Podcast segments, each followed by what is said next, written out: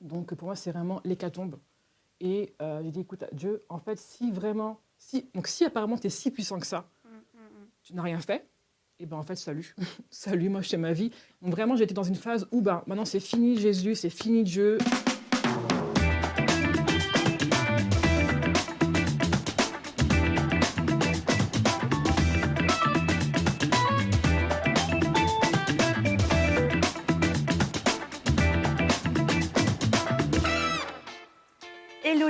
Je suis ravie de vous retrouver pour une nouvelle émission coupée en quatre.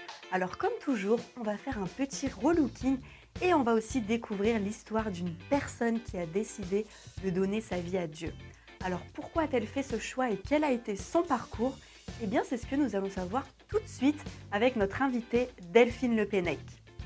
Bonjour Delphine Salut Tu vas bien? Ça va et toi? Ouais alors Delphine, de mon côté, je vais m'occuper de ta coupe de cheveux Ça marche et du tien, tu vas nous faire découvrir ton histoire. Mais avant de passer à ton témoignage, Mhm. j'aimerais tout d'abord savoir comment tu aimerais que je te coupe les cheveux aujourd'hui. Alors là, il y a quelques semaines, j'ai une mauvaise euh, expérience chez un coiffeur. Ce qui fait que toute la partie du devant, là, on ne touche pas, s'il te plaît. Ça marche. Donc vraiment que un dégradé très léger, l'arrêt et un petit peu sur le dessus, tu vois. Mais sinon, le reste, le, le devant, on ne touche pas, s'il te plaît, s'il te plaît, s'il te plaît. Ok, donc ça, je m'en occupe. Super. Alors toi Delphine, je sais que tu es mariée et maman de deux enfants, deux ça. garçons. Mhm. Tu es née à Lyon et euh, c'est suite au décès de ton papa que vous êtes partis. Mm. Tu es née dans une famille chrétienne, donc tu allais à l'église euh, tous les dimanches, tu t'y sentais bien. Mhm. Mais il y a un mais. Euh, le vide qu'a laissé le décès de ton père va te faire entrer dans une phase de rébellion. C'est ça. En fait, ce qui se passe, c'est que je suis un peu dans l'incompréhension. Tu vois, je suis un peu perdue parce que je ne comprends pas. Euh, puisque, effectivement, chaque dimanche, on va à l'église, euh, je prie avec ma famille, avec ma petite sœur à l'époque, pour que mon père bah, en fait, guérisse, tu vois. Et là, bah, il se passe que, il, non, il décède. Et c'est vraiment un choc. c'est un, gros coup, en fait, pour, pour nous tous. hein. Et moi, j'avais à l'époque même pas 10 ans et demi. Donc, pour moi, c'est vraiment l'hécatombe. Et euh, j'ai dit, écoute, Dieu, en fait, si vraiment, si, donc si apparemment tu es si puissant que ça, tu n'as rien fait, et ben en fait, salut. salut, moi je fais ma vie. J'avais que 10 ans et demi à l'époque. hein. Donc vraiment, j'étais dans une phase où ben, maintenant c'est fini Jésus, c'est fini Dieu, c'est terminé. Euh, c'est ma vie et mes règles à moi, tout simplement. Et c'est à tes 14 ans, lors d'une colonie chrétienne en Bretagne, que tu fais une vraie rencontre avec Dieu. Mhm, exactement. Donc en fait, je pars donc de chez moi, donc c'est donc, donc, à Paris à l'époque, et donc dis à, à Dieu, écoute, en fait, ma vie elle est vraiment nulle en ce moment, ça va pas du tout. Donc il faut qu'à la fin de la colo, il se passe quelque chose. Amen. La prière la plus courte au monde et la plus simple que j'ai pu faire à Dieu, mais j'étais vraiment sincère, tu vois. Et en fait, très rapidement, le troisième soir, après la prédication, il y a un appel. Je n'ai aucun souvenir du thème de la prédication, mais je sais que euh, je me suis levée à ce moment-là. Et en fait, euh, il prie pour moi le pasteur, et tu vois, tout le vide, tout le manque affectif euh, que, que- que j'avais en moi là, a été comblé. Ça a même débordé en fait. Ça a tellement débordé de Mm. l'amour de Dieu que le même soir, euh, je reçois du coup le, le baptême du Saint-Esprit, Mhm. vraiment la totale. Et euh, voilà, et en fait, vraiment, euh, l'amour de Dieu ce soir-là m'a. Fait, c'est comme un baume sur mon cœur, tu vois. Et euh, j'étais enfin légère. J'étais- juste bien en fait. C'est quelque chose que tu n'avais jamais ressenti avant? Jamais, jamais, jamais. Tu sais, j'étais tellement en manque euh, de mon père, en manque d'amour, que euh, c'est comme si parfois même mon cœur, il y avait, tu sais, le, le trou, comme si c'était même physique, tu vois, tellement j'avais vraiment ce manque-là. Mais Mhm. ce soir-là, vraiment, Dieu, c'est comme si, tu vois, il, a- il avait pris une bouteille remplie d'amour, il a fait juste zzzz, et en fait, ça. Waouh. Oh waouh, c'est ça l'amour. Oh waouh, waouh, waouh, C'était incroyable. le manque d'amour de ton père terrestre, euh, tu Mm. l'as reçu de ton père céleste. Exactement, exactement, c'est exactement ça. Waouh. C'est vrai que qu'on peut vivre des expériences extraordinaires avec Dieu, Mm. même euh, en étant une ado, Exact. parce que ouais. à, cette- à cette- à ce moment-là, tu avais, euh, avais 15 14 ans. quin- 14 ans. Mm. Et, euh, et d'ailleurs, Dieu a beaucoup travaillé en toi au niveau de ton caractère. Ouais, clairement, ouais. C'est ça. hein. Et, euh, et d'ailleurs, bah, c'est ce, qu'on est- c'est ce que nous découvrirons dans la partie coupe de cette émission coupée en quatre. Notre émission coupée en quatre continue avec notre invitée Delphine Le Pennec. Delphine, tu nous expliquais qu'étant plus jeune, tu étais euh, très coloré- colérique. Ah là là. Et euh, d'ailleurs, une colère que tu n'arrivais pas à maîtriser au point Yes. où ton échappatoire était devenu la violence? Alors, la colère. La colère, la colère et la colère. En fait, la colère, je pense que euh, ça a été euh, à la fois une protection, tu vois, sur plein de choses de mon passé, de, de- de ma vie, euh, dans mon enfance, dans mon adolescence. Et en même temps, c'est devenu aussi une amie toxique. Ce qui fait que dès qu'on me disait une remarque, euh, dès qu'on parlait mal, bref, en fait, peu importe le motif, je partais en colère. Et euh, bah, je criais, je, hurlais, c'était compliqué vraiment pour moi de gérer ça. Et quand vraiment je n'arrivais plus à parler, eh ben, je tapais, je frappais. Et euh, c'était devenu un peu mon quotidien, tu vois. Et euh, j'avais beaucoup de mal à me maîtriser par rapport à ça. J'avais beaucoup de mal à faire autrement que par la colère. C'était vraiment compliqué. Mais c'était euh, tes camarades de classe à l'école et tout que tu. Alors c'était plus au niveau de, ma- de- de ma famille, tu vois, Ok. dans ma famille. Après, euh, je te dirais, à l'école, au collège, euh, c'était le cas, mais c'était un peu plus euh, caché, tu vois. D'accord. Parce qu'en vrai, j'avais quand même un, enfin, un petit peu honte hein, d'être euh, d'être colérique. Donc euh, les peu de fois où euh, c'est arrivé, c'était vraiment assez rare, mais euh, voilà, c'était pas forcément très, très glorieux, quoi. Et, euh, et quelle révélation t'as eu pour te défaire de ça? Ça arrivait quand même assez tard, hein. enfin assez tard. Disons que quand je me suis mariée, j'avais donc du coup 24 ans, tu vois. Et en fait, je me suis rendu compte que mon état de colère avait des conséquences sur la vie de mon couple. Mais aussi, je me suis rendu compte dans l'adolescence que euh, euh, mon comportement n'était pas vraiment en phase avec Dieu, tu vois. En fait, je voulais être différente, mais en même temps, j'ai enfin, vraiment du mal, tu vois. Mais vraiment, le déclic le plus gros, hein, c'était vraiment dans mon mariage, quand je me suis rendu compte qu'en fait, euh, ma colère, euh, mon comportement faisait du mal finalement à mon mari. Tu vois. Et, euh, et quel a été ton rapport avec les autres euh, après euh, cette révélation? Waouh, honnêtement, alors faut savoir que moi de base, je suis une nana qui ne fait pas de câlins, ne dit pas je t'aime, euh, ne prend pas dans les bras, enfin tout ça, tu vois. Et je pense que le fait qu'il y ait eu un changement par rapport à la, à la colère, vraiment Dieu a travaillé mon cœur par rapport à ça, tu vois. Et aujourd'hui, autant avant, l'ami toxique était la colère, autant maintenant, ma meilleure amie, c'est la douceur, tu vois. La douceur, euh, la maîtrise de soi, euh, l'amour. euh, Le fruit de l'esprit. Exactement, le fruit de l'esprit. Et en fait, tu vois, même être en colère aujourd'hui, pour moi, c'est devenu quelque chose que j'évite le, le plus possible. Parce que clairement, ça prend mon énergie, ça me met dans, dans, des, dans un état pas forcément agréable, tu vois. Euh, et puis c'est fatigant. souffrir- et ça fait souffrir tes proches, C'est ça, en fait. ta famille. Ma famille, euh, mon mari, puis même moi aussi en premier lieu, tu vois.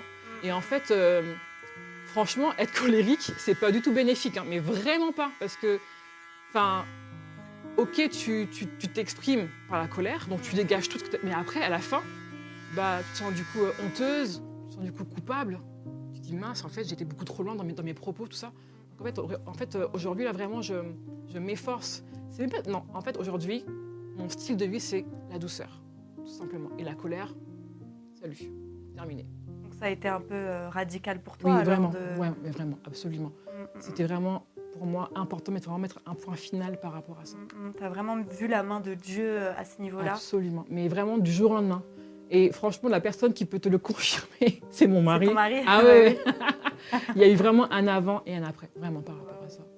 Des émotions très difficiles à gérer, c'est pas évident. Mm. Euh, toi qui es aujourd'hui dans le ministère pastoral, ça ne t'a pas euh, épargné une dépression après ton deuxième accouchement. Mm. Alors comment ça s'est passé et comment euh, tu en es sorti Eh bien c'est ce que nous allons savoir dans la séquence coiffage de cette émission coupée en quatre. L'aventure continue dans cette émission coupée en quatre avec toi Delphine. On continue de tourner les pages de ton histoire, toi qui as traversé des épreuves au niveau de ton caractère. tu vas à présent nous parler d'une situation que tu as vécue il y a de ça un an et demi, Mm. lorsque, tu, lorsque tu es tombée dans une dépression postpartum. C'est ça. Alors, par où commencer? Euh, Ça commence en fait déjà dès, le, allez, dès mon quatrième mois de grossesse. En fait, ce qui se passe, c'est que euh, je vais donc aux urgences et on m'annonce que euh, mon fils peut sortir à tout moment. C'est quand même assez tôt, même beaucoup trop tôt. Donc d'office, euh, arrêt maladie, enfin voilà, je suis vraiment surveillée, je suis allaitée du coup. Ah oui Et pendant toute ma grossesse, quasiment, je mm, me dépasse. Je me dépasse beaucoup moins en fait. Ok, Tu sors plus. Voilà. Mais en soi, ça allait, tu vois, parce que j'étais enfin dans une phase de repos. Donc j'étais plutôt contente par rapport à ça. Et puis, euh, il se passe que, euh, un peu avant que j'accouche, en fait, je fais euh, une prééclampsie. Et le matin, en me réveillant, je sens clairement mon corps qui va partir, enfin qui part en fait au fur et à mesure. Je me sens vraiment partir, mais c'est tellement spécial, c'est très bizarre en fait à vivre. Puis du coup aux urgences, on me prend en charge. Bon, c'est assez compliqué, mais bon, voilà. Finalement, j'accouche de mon, de mon deuxième, de mon petit garçon qui s'appelle Lenny, qui a maintenant deux ans. Et euh, voilà, donc tout se passe plutôt bien. Je suis prise en charge. Enfin voilà, c'est nickel tout ça. Et puis euh, je rentre chez moi, donc après euh, la maternité, je rentre chez moi et je commence à me sentir très mal. Mais je me dis, c'est normal, la chute d'hormones, c'est ok, enfin voilà, tu vois, sans plus. Sauf que ce mal-être-là ne part pas et prend de plus en plus de place tu vois, en moi. Et, et de là, en fait, commence euh, vraiment ma dépression. C'est-à-dire que euh, pendant quasiment neuf mois, je suis dans ma chambre, je ne sors pas de ma chambre, ou alors très peu. Euh, je ne sors même pas dehors. Les peu de fois où je mets mon nez dehors, euh, j'ai tellement mal avec la, comment dire, le que du coup je, je me cache, je suis tellement pas bien. Je, je suffoque, j'ai des angoisses, choses qui ne m'arrivaient jamais en fait auparavant, tu vois. Euh, je- le seul lien qui me maintient entre guillemets dans le monde euh, on va dire réel, c'est ma famille, donc mon mari et mes enfants. Euh, mon petit garçon à l'époque avait 6 ans et il venait des fois à la porte, il il disait maman ça va bien? Et euh, il venait des fois dans, dans- dans ma chambre et puis il me faisait un bisou puis il repartait, tu vois. Euh, mon petit gamin qui avait même pas quelques, quelques semaines, quelques mois, Ouais, il était tout bébé. tout bébé, tu vois Mm, mm, mm. à part donner le, le, le sein, je faisais rien d'autre en fait. J'étais vraiment dans une phase où euh, j'étais au plus profond, mais au plus profond de moi, dans, dans un trou noir. Et en fait, j'ai dû accepter ma situation. Moi, de base, je suis une femme qui est plutôt dynamique, euh, Ouais. euh, qui aime bouger, qui aime sortir, qui a une vie assez remplie, tu vois. Mm. Et en fait, j'ai donc dû accepter que là, c'est une phase où ben, je ne peux plus faire ça pour l'instant.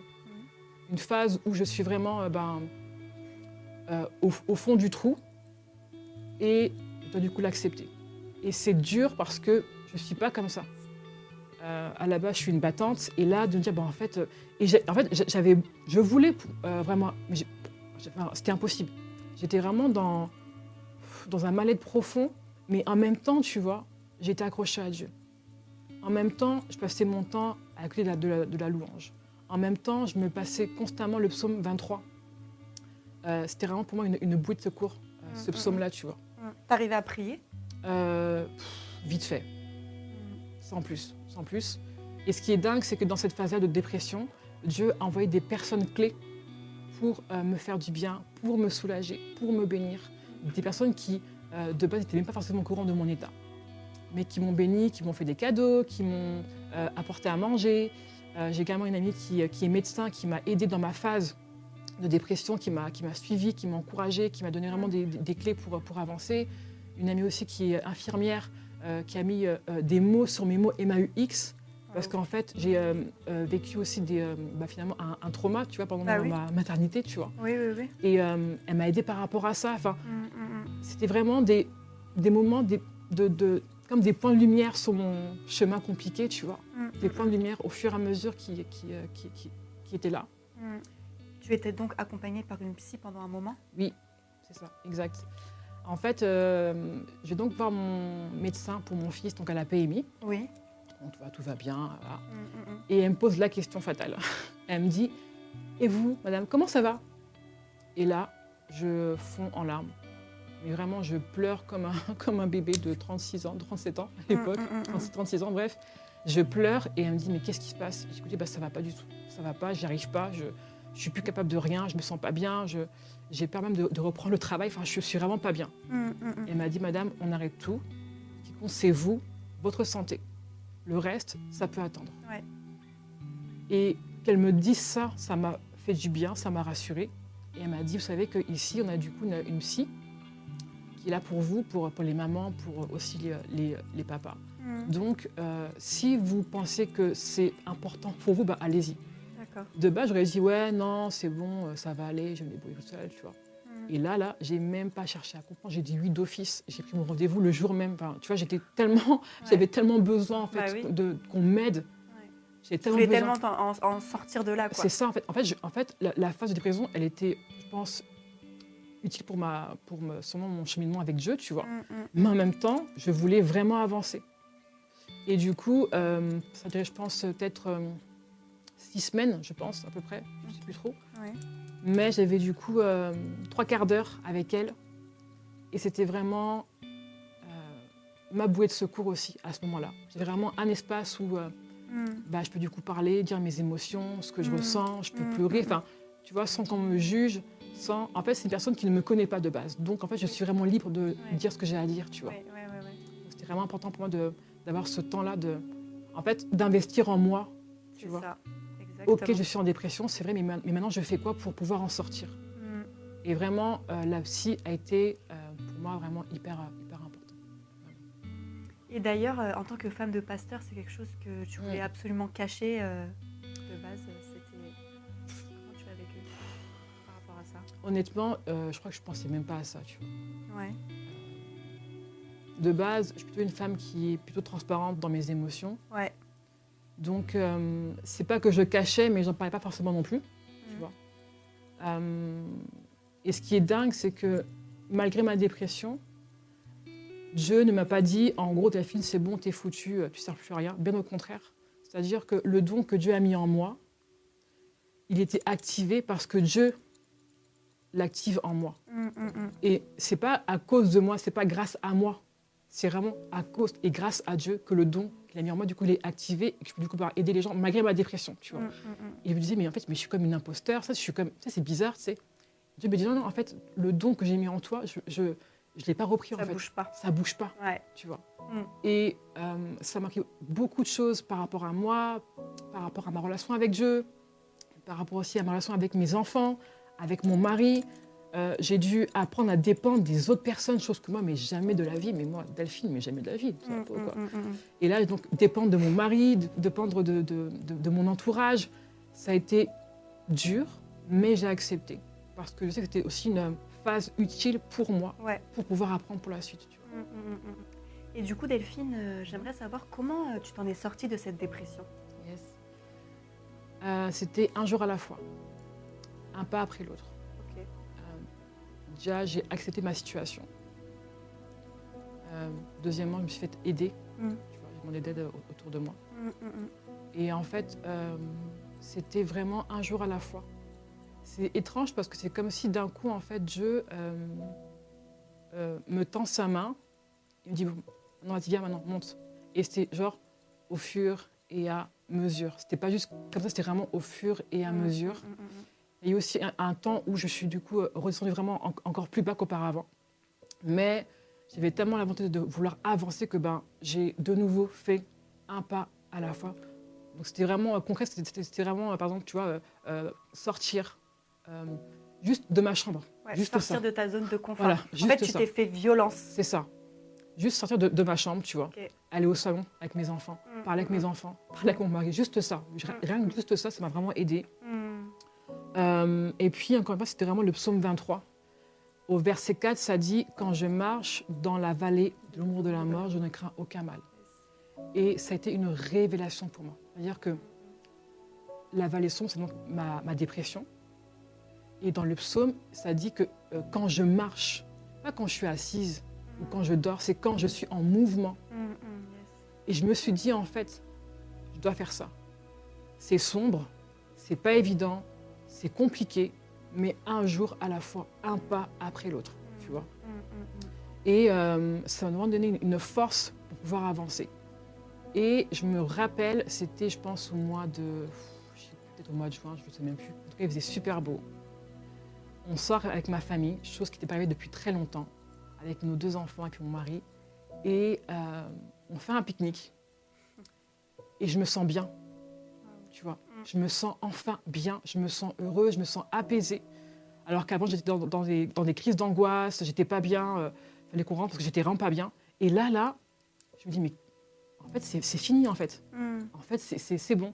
C'est Tout de est- nouveau en paix. Ouais, tout est aligné, tout est OK. Et euh, on a même fait une photo ce jour-là, tu vois. J'ai une tête, mais laisse tomber. Euh, J'ai un, ma peau est complètement, euh, euh, par manque de, comment dire, de soleil. Du coup, elle est un peu, tu vois, elle est un- un peu terne, un, Ouais. un peu sèche, tu vois. Mais c'est la photo qui montre que ben, c'est bon, Ça y est. c'est fini, c'est terminé, Delphine. Euh, T'es plus là-dedans.